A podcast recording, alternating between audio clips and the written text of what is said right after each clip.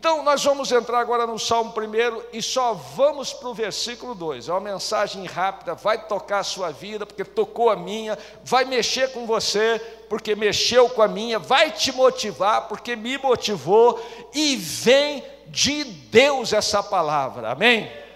Agora então, lê comigo aí o que está no telão, bem forte, desde os mais novos até os mais antigos, encha seu peito de ar e leia comigo. Eu queria que você não esquecesse dessa palavra, porque é o mais importante que é a palavra de Deus. Todos juntos. Ao contrário, sua satisfação está na lei do Senhor, e nessa lei medita de dia e de noite. Só as mulheres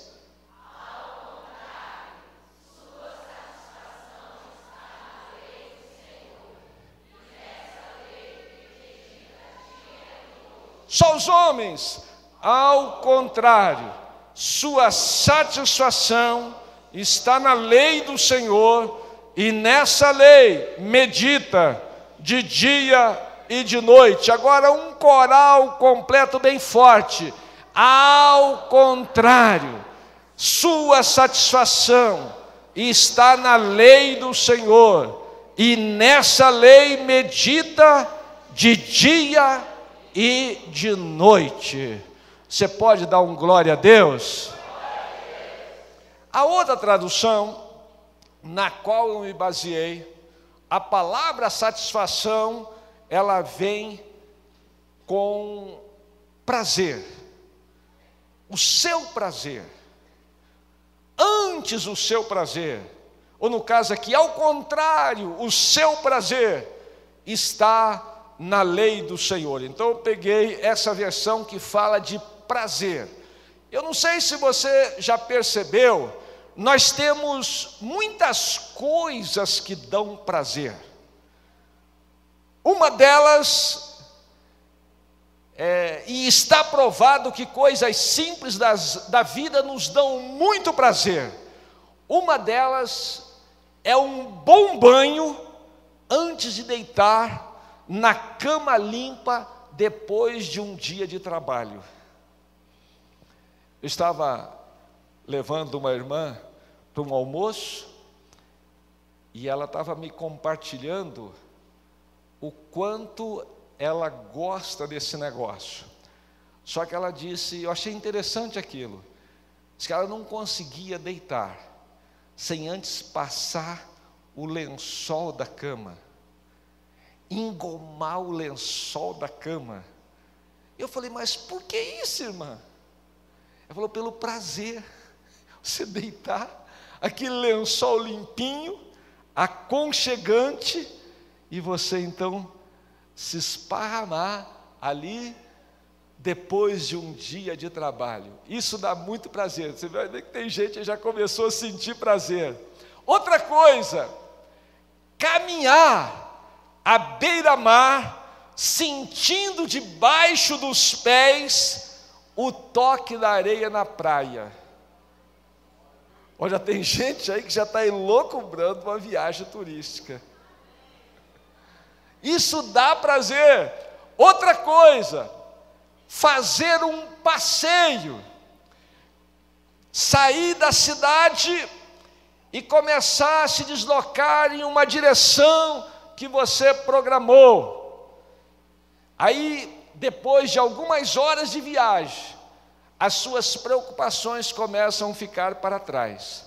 Eu tenho percebido que às vezes eu estou muito preocupado com as coisas da igreja, preocupado com você, preocupado com a liderança, preocupado com a programação, preocupado com problemas, porque você não quer se preocupar, mas todo dia você está ouvindo pessoas dizendo, pastor, ora para Deus solucionar o meu problema, termina que aquelas preocupações vão entrando na nossa alma. E você fica preocupado. Mas quando eu saio de Brasília, e depois que eu passo Valparaíso, Cristalina, parece que os problemas vão ficando para trás. É uma terapia. Você fazer um passeio, isso dá prazer. Reunir com amigos. Gente, que coisa gostosa é quando você reúne com um amigo.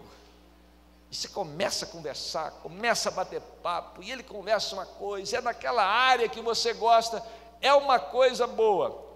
Outra coisa que dá prazer, abraçar a pessoa amada.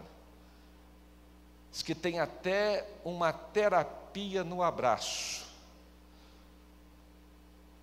É tão gostoso isso. Então, são coisas que dão prazer. Agora, irmãos, o que que significa o prazer? Então, o prazer tem um significado. Ele significa alegria, ele significa contentamento, ele significa júbilo. O prazer significa um deleite, um gosto que você está tendo por aquela coisa, uma sensação agradável. Isso é o prazer. É quando você nota que você está indo para determinada coisa, e aquela coisa se torna agradável para você, e te dá uma boa vontade, e você se sente como que distraído, e aquilo se torna até uma diversão. Isso é o significado do prazer. E muitas vezes causa uma emoção agradável e resulta numa atividade satisfeita. O pessoal do coach, coach virou uma febre no Brasil. Todo mundo está fazendo coach. Diz que se a pessoa quiser ser bem sucedido, faça coach. Passando essa terça, na outra, Márcio Michele está aqui e a ministração vai ser de coach. Qual que é o tema? Inteligência emocional. Então, virou uma febre. E sabe o que, que o pessoal de coach diz? Diz que se você começar a fazer aquilo que te traz satisfação, que te traz alegria, que te traz prazer, aquilo é o que dá sentido à sua vida. Por isso que estão dizendo, você não precisa fazer concurso e passar num concurso em Brasília. Faça aquilo que te dá prazer. Se o que te dá prazer for vender pipoca, coloca 200, 300 carrinhos de pipoca em Brasília e seja o maior empresário da nossa cidade. Se o seu prazer é ser um policial, coloca uma bloque do lado, aquela farda engomada, munição e aquela parafernália toda, e sai por aí de cabeça e grita e diz: Eu sou o cara, vou fazer a diferença, porque causa prazer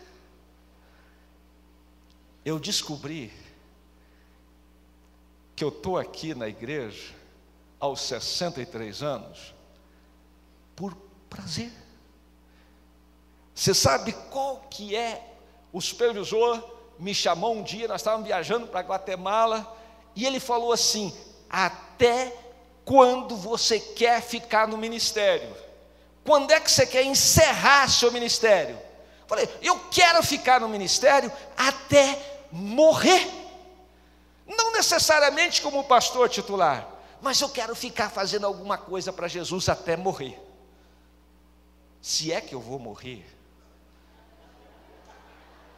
Porque tem gente aí que está nessa expectativa, eu vou ficar livre dele, e vai que eu vou ser arrebatado. Ó, se você estava nessa expectativa, não fica muito esperançoso, não, porque eu estou com um tio, ele está com 91 anos de idade.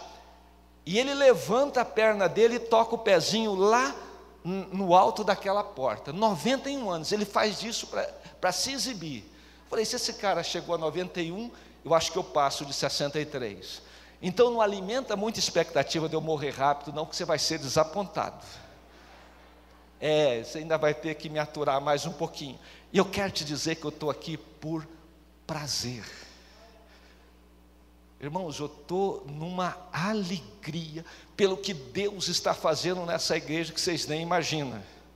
Eu fiquei feliz quando eu vi a nossa turma de adolescente hoje e o pessoal naquela atividade levando. O que que bateu na cara da pessoa lá? Foi o quê? Hã? É, eles, quem não respondia pergunta bíblica levava torta na cara. E o meu neto, falei, quantas tortas você levou na cara? Ele falou, uma. Falei, então você se saiu bem, hein? Porque teve gente que levou umas dez tortas na cara. Pergunta para o seu filho, se ele levou dez tortas na cara, é porque ele não conhece Bíblia. Então diminui as tortadas na cara dele, da menina, né? Quem estuda mais a Bíblia leva menos torta na cara. Aí eu perguntei, Xandrinho, quantas tortas você levou? Falou, uma. Falei, e você, Sara? Duas. Falei, está quase bom. O ideal é não levar nenhuma.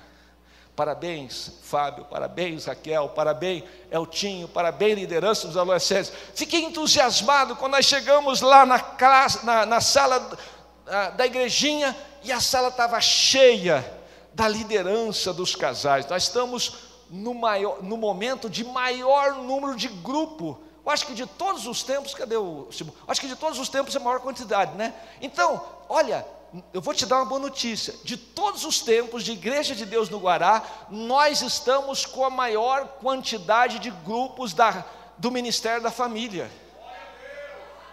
É. Isso me deu uma satisfação tremenda. Me deram dez minutos para falar, eu falei meia hora, porque eu estava satisfeito, e eu pensei que eu falei bem, e eles falaram assim: nós nunca mais vamos dar oportunidade para ele, porque era só dez minutos, ele falou meia hora, estragou nosso tempo, mas outra vez eu estou lá de novo, lutando pelos meus dez minutos, porque o prazer é o seguinte: quando você é o pastor titular, e aí você fala assim, me dá aí meia hora. Aí você não fala nada, você vem nem preparou nada, os caras aí falam assim: ó, você vai ter que ministrar. Fala, eu?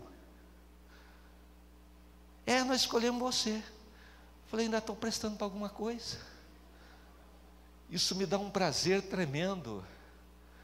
Glória a Deus. Você está com prazer de estar aqui na casa do Senhor? Porque você não pode esquecer que nós estamos falando em prazer na lei do Senhor. Agora, irmãos, veja bem, qual é o fim do prazer? Vocês sabem que nós temos dois finais do prazer. Eu vou falar agora de um deles. Quando a gente abre a Bíblia lá em Gênesis capítulo 3, nós vamos ver registrado a queda do homem. Por que, que houve a queda do ser humano? Por causa da busca de um prazer. Olha o que, que a palavra de Deus diz. Quando Eva olha a árvore que lhe parece agradável, nós vimos que agradável é sinônimo de prazer. A árvore que lhe parece agradável ao paladar, quer dizer, causa prazer, era atraente aos seus olhos e, além disso, desejável para ela obter discernimento. Tomou do fruto, comeu, deu ao seu marido que comeu também. Por que, que ela fez isso? Porque causava prazer. E aí, o que, que aconteceu? Qual que foi o fim do prazer?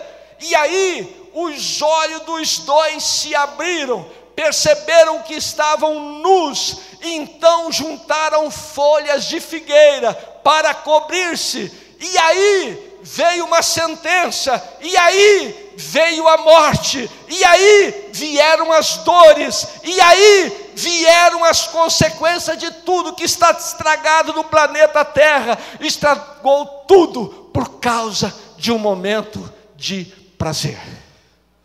É verdade ou não é? Você sabe que nós estamos hoje tendo empresas para causar prazer? Nós estamos tendo profissionais que estão ganhando rios de dinheiro só para causar prazer. E eu vou dizer uma coisa: prazer é uma coisa que está dentro do coração de Deus. Porque o versículo que nós lemos, ele fala de um direcionamento. Antes o seu prazer está na lei do Senhor, e na sua lei medita de dia e de noite. Veja bem, eu quero dizer com você que veio aqui nessa noite, que teve prazer em alguma coisa, e por causa desse prazer, você estragou tudo, ou as coisas foram estragadas para você, Jesus vai consertar, e Ele nessa palavra vai revelar a verdadeira fonte do seu prazer. E eu quero que projetem aí Filipenses 1:6. Olha o que é que diz: Estou convencido que aquele que começou a boa obra em vocês vai completá-la até o dia de Cristo. Tem gente que está aqui que a coisa estragou tanto na sua vida que você está desanimado porque você aceitou Jesus, você é crente, está até na liderança e as coisas ainda não se consertaram tudo do que foi estragado por causa do prazer. E eu estou te trazendo essa boa notícia. E a boa notícia está aqui, estou convencido, estou bem certo, estou convicto, tenho certeza que aquele que começou a boa obra em vocês vai completá-la até o dia da vinda de Cristo.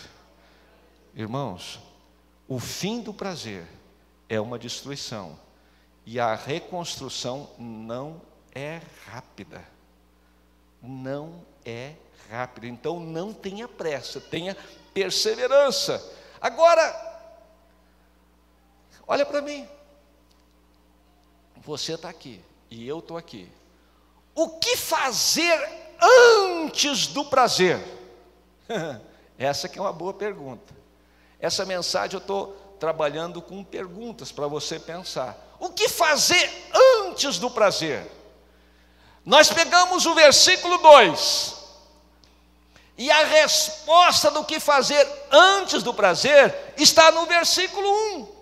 O que, que é que Deus. Porque esse salmo é pedagógico, esse salmo é uma instrução para a gente conseguir levar uma vida de vitória nesse planeta. Essa instrução é uma instrução para você e para mim que entendeu que salvação é só a porta de entrada. Então eu quero salvação, tudo bem. Então eu entro pela porta da salvação.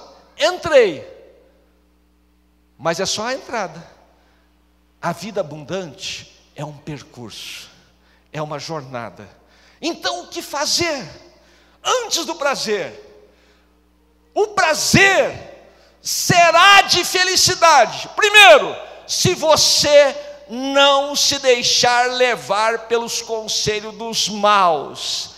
Quem são os maus? Pessoas que não sabem da lei de Deus. Eu estou te passando uma mensagem, eu estou te passando uma instrução pedagógica vinda do trono de Deus. Eu estou te passando uma verdade, mas veja bem: amanhã, quando você chegar no seu serviço, quando você for para o seu trabalho, você vai estar cercada de pessoas que são pessoas más, e elas vão, elas vão passar conselhos, elas vão passar sugestões, elas vão passar orientações, vão ficar assim no seu ouvido, e aí o que, que acontece? Você só terá felicidade se você não se deixar levar pelos conselhos dos maus.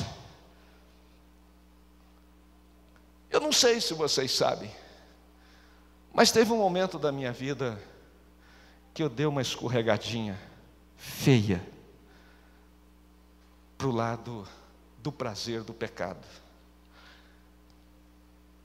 E naquele momento vieram alguns colegas, eu tenho vergonha disso, mas estou liberto disso.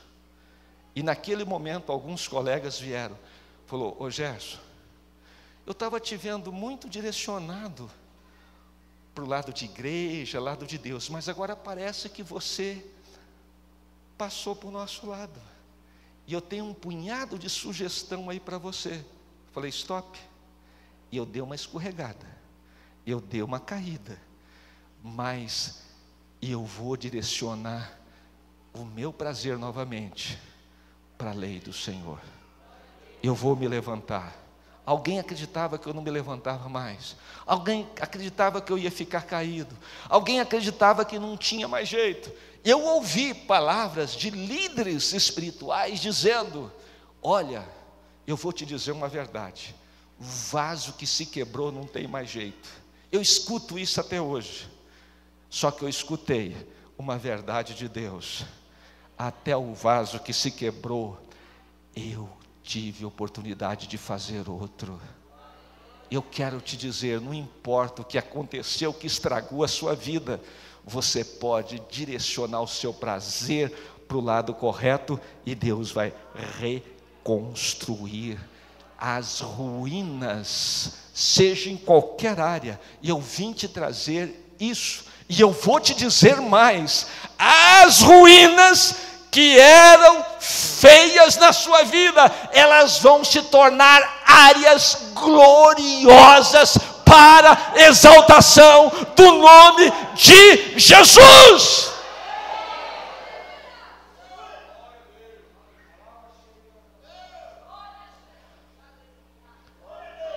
O que fazer antes do prazer? Você não pode se deixar levar pelos conselhos dos maus. Você não pode seguir o exemplo dos que não querem saber de Deus. Vocês sabem que existe um povo na face dessa terra. Veja bem, o que, que o versículo diz? Antes o seu prazer está na lei do Senhor, e na sua lei medita de dia e de noite. Olha para mim, você sabe o que é meditar? Quando você está lendo o original bíblico, aí vem uma explicação do que os hebreus entendiam o que era meditar. Você não só recebe a palavra de domingo, não só leva ela para a célula, mas você vai para o trabalho mexendo com os lábios. Eu não vou ouvir o conselho dos ímpios, não vou me deter no caminho dos pecadores, não vou seguir o conselho dos maus, antes o meu prazer vai estar na lei do Senhor. Você fala baixinho, os lábios só estão mexendo, é um trabalho mais de mente, aleluia. Olha aí, como é feliz aquele que não segue o conselho dos ímpios. A outra tradução diz: o conselho dos maus. São pessoas que não conhecem a lei de Deus. E também você, além de não ouvir, você não pode seguir o exemplo dos que não querem saber de Deus. Quem são essas pessoas? Os fora da lei. Você já assistiu algum filme de faroeste? Os Fora da Lei? Tem gente que já assistiu. Ai, irmão Lesbão, tempo antigo, hein? Os sem lei, os acima da lei. Vocês sabem que hoje as fontes de prazer elas estão explorando as coisas que são completamente avessas à lei de Deus. Você sabe que a indústria cinematográfica de Hollywood, ela percebeu que o que vai dar mais lucro de bilheteria serão os filmes pornográficos, os filmes de terror e os filmes, aqueles com cenas das mais esdrúxulas. Por quê? Porque a coisa sem lei, ela tem um atrativo. Você sabe que tem gente dentro da igreja que já fez até uma opção por andar na lei de Deus, mas lá no fundo, bem lá no fundinho, ainda tem ainda uma atraçãozinha pelas coisas sem lei, uma satisfação. E o que Deus está dizendo, não é você e eu chegar aqui no domingo, a gente chega, alguns até chega atrasado, perde o louvor e tal, e eu entendo que o pessoal que perde o louvor teve alguma dificuldade, mas o meu entendimento maior com quem perde o louvor é com gente que não está com muito prazer nas coisas de Deus. Eu não chego atrasado, a não ser em casos especiais, eu não chego atrasado. Se eu já nessa idade posso chegar no horário, você não pode? Pode, mas eu não chego atrasado para me mostrar, para poder dar. Não, é porque eu tenho prazer. Quando o, o, o meu amigo ali, o Demetrio, entrou naquele hino, como é que foi o primeiro hino que você cantou? Foi o Lugares Altos. Quando o Demetrio entrou, dá-me tuas asas. Irmãos, eu estava ali, e parecia que eu estava começando a subir para os lugares altos. Eu tenho prazer de estar no louvor. Tem gente que fala assim: o som está alto. Eu tenho prazer quando o som está alto, quando o som está baixo, quando o som está bom, que está ruim. Eu tenho prazer de estar aqui. Eu não venho por obrigação. Vocês sabem, vocês conhecem a equipe que nós temos. Tem gente que fala assim: tomara que o pastor falte para mim ter uma oportunidade no culto, que ele fica pegando tudo. Eu estava até hoje pensando, falei assim: eu, eu, eu vou parar de dirigir culto, para que os outros também tenham oportunidade. Mas, irmãos, eu faço por prazer. Por prazer. Mas veja bem, você não pode seguir o exemplo dos maus. Então, o que fazer antes de prazer? Você não pode se juntar com os que zombam de tudo que é sagrado. Não sei se você já percebeu, nós, os cristãos, nós temos alguns princípios, sim ou não? Por exemplo, se uma pessoa disser que é satanista, você tem coragem de ficar se juntando com ele? Por exemplo, se uma pessoa chegar e tiver no braço tatuado 666 e falar assim, ó, eu sou do grupo da besta. Você tem coragem de ficar andando e se juntando junto com ele? Nem eu. Mas veja bem, qual que é o número que é a metade dos 666? Qual que é a metade? 333. Então, às vezes, nós temos prudência para não estar com 666, que é o número da besta, mas nós temos coragem de estar com o 333, que é meio besta. É por isso que muita gente na igreja está tendo dificuldade, porque ele se junta com gente que é meio besta. Sai dessa, meu irmão. Você gostou dessa, né? Essa foi colocada de encomenda. Mas não foi só para você rir, e nem para eu rir.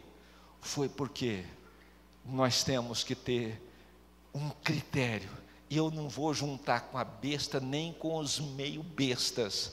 Eu vou me separar de todo mundo que junta, que, que se junta para zombar do que é sagrado. Eu não sei se vocês sabiam.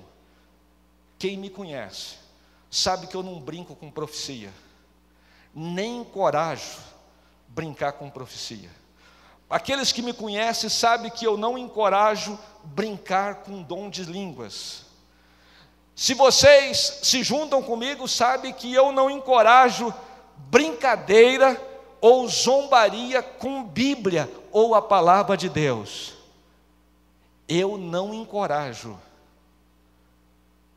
qualquer zombaria, nem com pessoas que fazem alguma coisa diferente de mim, mas se dizem de Deus, e eu não, não encorajo nós zombarmos deles porque eu tenho temor, respeito, medo de mexer com tudo aquilo que é sagrado. Quando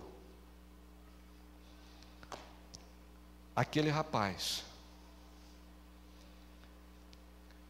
usa, ele não tem medo de tocar na arca, ele sabia que não podia tocar, ele não tinha autorização para tocar.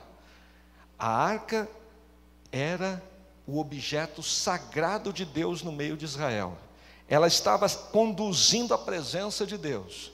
Então tinha um povo separado, preparado, os levitas, para poder conduzir a arca. Usar, inadvertidamente, vai lá e toca na arca. Ele morreu. Irmãos, quem começa a tocar no que é sagrado indevidamente, começa a morrer. Nos cultos de Santa Ceia, eu participo dos dois, tomo Santa Ceia nos dois.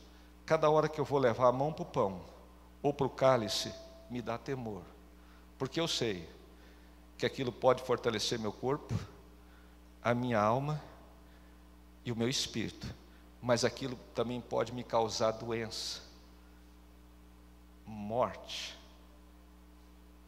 Quando a Bíblia diz que a palavra de Deus é uma espada de dois gumes, o que, que a Bíblia está dizendo? De um lado ela traz bênção, e de outro lado ela traz maldição. Quando você começa a pegar o que é sagrado e brincar com o que é sagrado, banalizar o que é sagrado, achincalhar com o que é sagrado, então, ao invés de vir bênção, começa a vir maldição. Então, o que fazer antes do prazer? é escapar desse conselho dos maus, não seguir o exemplo dos que não querem saber de Deus e não se juntar com aqueles que zombam a Deus. Agora, olha para cá, nós estamos falando de ter prazer na lei. A próxima pergunta: que é? Que lei é esta? Que lei é esta? Então, essa lei é o conjunto de ordenanças, é o conjunto de conselhos, é o conjunto de decretos, é o conjunto de mandamentos, é o conjunto de princípios do reino e da soberania de Deus. Tem muita gente que tem se atrapalhado na igreja, porque ainda está crendo que isso daqui é uma religião. Irmãos, quando você recebe Jesus como seu Senhor e seu Salvador, ou melhor, Salvador e Senhor, você está fazendo uma entrega para a salvação, e logo a seguir, Jesus te convida para fazer uma entrega para participar do reino. O reino tem um soberano, o reino tem um governo, o governo tem um conjunto de ordenanças, de conselhos, de decretos, de mandamentos, de princípios, que faz parte da soberania de Deus. Quando você entra nesse reino, o seu prazer deve ser direcionado para estas leis. Daniel teve três companheiros, ele e seus três companheiros entenderam que se eles tivessem prazer nestas leis, eles iam viver em vitória na Babilônia. Olha para mim. A Babilônia estava vivendo um momento de maior luxúria, conquistando os outros reinos. Era bebida, era mulheres e era luxúria e bagunça. Tanto é que um dos reis, o Beltesazar, ele teve coragem de pegar os utensílios da casa de Deus, porque eles venceram Israel e levaram tudo, aqueles utensílios que eram lá do templo, eles pegaram, e na noite da orgia, o Beltesazar, ele pega aqueles utensílios, e ele manda o pessoal usar no meio da urgia para tomar vinho, tomar bebida forte, e virou aquela coisa. E Deus está olhando lá, falou: não gostei disso não. Aí ele manda um ser espiritual, celestial, escrever na parede: Mene, Mene, Tekel, Farsim ou Farsim. O rei Beltesazar começou a bater os joelhos um no outro, porque ele viu que aquilo é uma intervenção divina. Chama Daniel. Falou: Daniel, o que quer dizer isso? Ele falou: Ô oh, rei, isso quer dizer que você foi pesado na balança, você foi achado em falta, e o teu reino está passando para outro rei. Isso quer dizer que nessa noite, o rei Belsazar, vai entrar o exército do rei Dario, vai vencer as suas tropas, você vai ser morto, porque você não teve prazer na lei de Deus, nem temor, nem respeito, e o seu fim chegou. Então, agora, o foco da palavra é como Daniel consegue passar por três reinos. Ele passa pelo reino de Nabucodonosor, ele passa pelo reino de Dario Persa, ele passa por mais um reino, ele passa por três reinos. Como é que ele consegue passar em vitória no meio de um reino corrompido, no meio de um reino que tem uma política corrompida, no meio de um reino pervertido, no meio de um reino de corrupção? Daniel, Ananias, Azael e Azarias, eles conseguem caminhar em vitória, porque eles se apegam a ter prazer na lei de Deus. Você quer ter vitória no Brasil? Quer ter vitória em Brasília? Quer ter vitória onde você está? Começa a ter prazer na lei de Deus. Não tente construir sua Babel, isto vai ser destruído. Irmãos, toda pessoa que se separa da lei de Deus, ele tem que encontrar um outro reino o pessoal de Babel, da Torre de Babel, eles encontraram um jeito de ficar unido. Eles encontraram um jeito de ter uma harmonia. Eles encontraram um jeito de ter uma, uma parceria, uma aliança, mas não era na lei de Deus, era para construir uma torre. Deus está dizendo: e eu quero que vocês se espalhem sobre a face da terra.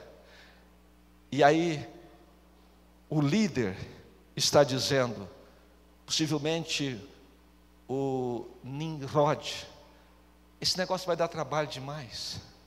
Vamos construir uma torre, uma cidade só, e nós vamos morar aqui, mais conforto, mais prazer, menos serviço, menos dificuldade, vamos ficar com a Torre de Babel. E eles se uniram tanto que desce o Pai e o Filho e o Espírito Santo e confundiu as línguas e a torre foi destruída. Olha para mim. Por que, que você deve preocupar em se unir com a, com a lei de Deus? E eu também, porque o único reino que vai permanecer para sempre é o reino que está vinculado a esta lei. Dá trabalho? Dá. É difícil? Dá. É o que alguém diz. Pastor, mas como é que Noé entrou naquela arca? Tanto cheiro de bicho, cocô de bicho, bagunça de bicho, barulho de bicho e bicho brigando com bicho. Que dificuldade é! Mas era o único ambiente que ia livrar eles da destruição e do dilúvio. Igreja dá trabalho? Reino de Deus dá trabalho? Lei de Deus dá trabalho? Tem alguma coisa difícil? Tem, mas é o único reino que permanece para todo sempre. Irmãos, a lei do Senhor, Salmo 19, projeta aí, versículo 7. Você está querendo sair de depressão, de opressão, de angústia, de tristeza? Então entra aí. A lei do Senhor é perfeita, revigora, restaura a alma. Os preceitos do Senhor, joga o próximo versículo, são justos, dão alegria para o coração. Próximo versículo, os mandamentos do Senhor são límpidos, iluminam os olhos. Eu não sei se você sabia, eu sou o tipo de seguidor do caminho de Deus que gosto de ver se a coisa funciona. Quando tinha aquele bando de missionário orando pelo povo, e caía gente endemoniada, caía gente pelo chão, eu nunca tinha visto isso. Fui criado numa igreja, a presbiteriana, a gente não via esses negócios gente caindo no chão, endemoniado, aquela coisa. Mas aí os missionários estavam fazendo isso. E alguém falou para mim, falou assim, ó, isso daí é tudo hipnose. Eu falei assim, mas parece que tem poder de Deus. Aí eu fui jejuar sete dias em Pameri para fazer um, uma campanha de cinco dias em três ranchos para convidar o povo para ver se eles caíam ou não comigo. Sem ninguém, nem pastor, nem missionário, só levei meu pai, o Reinaldo, meu cunhado, o Adão Carlos para tocar o, o, a guitarra e cantar. E eu falei, gente, se alguém cair, vocês não preocupam. Deus vai levantar e vai libertar. Nós tínhamos uma igreja com oito pessoas, ajuntou trezentas em cada noite. Sete dias de jejum, foi a única vez que eu passei sete dias jejuando. Não queria ver se esse negócio funcionava comigo no final, eu vi pessoas sendo libertas do demônio, pessoas caindo e se levantando libertas pelo poder do nome de Jesus. Irmãos, eu gosto de testar, ver se o que nós estamos fazendo funciona. Eu estava há pouco tempo em casa e me entrou uma tristeza. Eu não sei se era opressão, depressão, angústia, sei que me deu uma tristeza Aquela tristeza que dá vontade de você largar tudo e todos e, e virar um passarinho, voar não sei para onde, você nem sabe.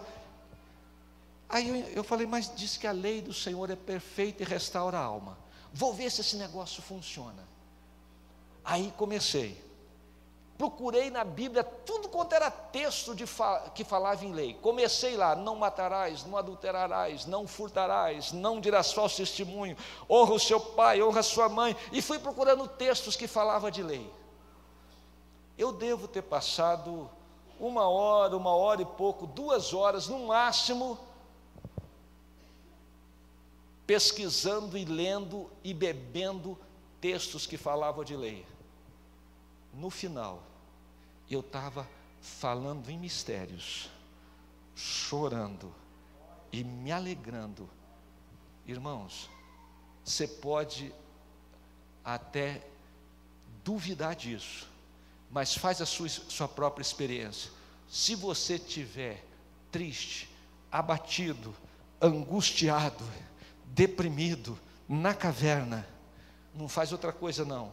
Começa a ver a lei de Deus passa uma hora, meio-dia, um dia todo. Olha, não tem melhor remédio do que essa palavra. Mas está aí, ó, Salmo primeiro. A lei do Senhor é perfeita e restaura a alma, suas emoções, sua vontade, seus pensamentos. Você não está conseguindo pensar, não está conseguindo raciocinar, não está conseguindo ter uma direção, vai para a lei do Senhor. O seu ministério não está fluindo, a sua vida está estagnada, vai para a lei do Senhor, porque você vai ser restaurado. Quanto você gasta? Nada. Quanto você tem que pagar? Nada. É só ir para a lei do Senhor.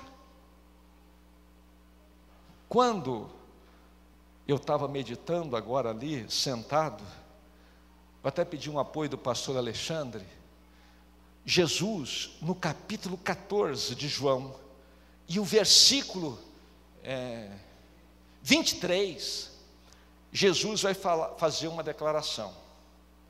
João 14, 23. Se vocês puderem projetar aí, eu fico agradecido. Jesus vai fazer uma, uma declaração que está em harmonia com esse assunto. Olha o que é que Jesus diz: se alguém me ama, ou seja, se alguém tem prazer na minha palavra, se alguém tem prazer em mim, obedecerá a minha palavra. Agora diz: meu Pai o amará, e nós viremos a ele e faremos morada nele. É a última parte. O resultado da opção correta. Você será como árvore. Uma árvore que cresce na beira de um riacho, que dá o fruto no tempo certo, suas folhas no murcho. Tudo que você fizer prosperará. Tudo que você vai fazer vai dar certo tudo que você vai fazer vai ser bem sucedido. E se tem alguma coisa que está estragada na sua vida, o seu conserto começa hoje. Esse rio representa a presença de Deus. Fica de pé. Olha o que, que Deus diz. Há da parte de Deus uma vontade tão grande de te abençoar, de me abençoar, que Ele usa várias palavras. Você sabe que tudo tem a ver com essa água do riacho. Mas tem gente que não está assim ainda de muito boa vontade. Deus fala assim: mas você tem que receber dessa água. Se você quiser, eu vou derramar chuva sobre o sedento. Rios de água viva vão alcançar o sedento. Aí depois o próprio Deus fala assim: agora eu não vou só derramar chuva, não vou só passar com o rio sobre os, os seus pés, para você estar tá plantado no rio, e eu vou entrar com o rio dentro de você. Esse é o propósito final de Deus, é trazer o rio. Eu gosto quando o bispo Silvio diz que ele vê o pé de ipê. Em Brasília, tudo está seco, a grama está seca, as árvores estão secas, mas o pé de ipê está lá cheio de flores amarelas. O que, que eu quero te dizer? Tudo pode estar seco em seu redor, tudo pode estar perecendo em seu redor, mas porque você teve prazer na lei de Deus, você vai estar como essa árvore, florida, dando fruto, as folhas não murcham, e aonde você coloca a sua mão, prospera.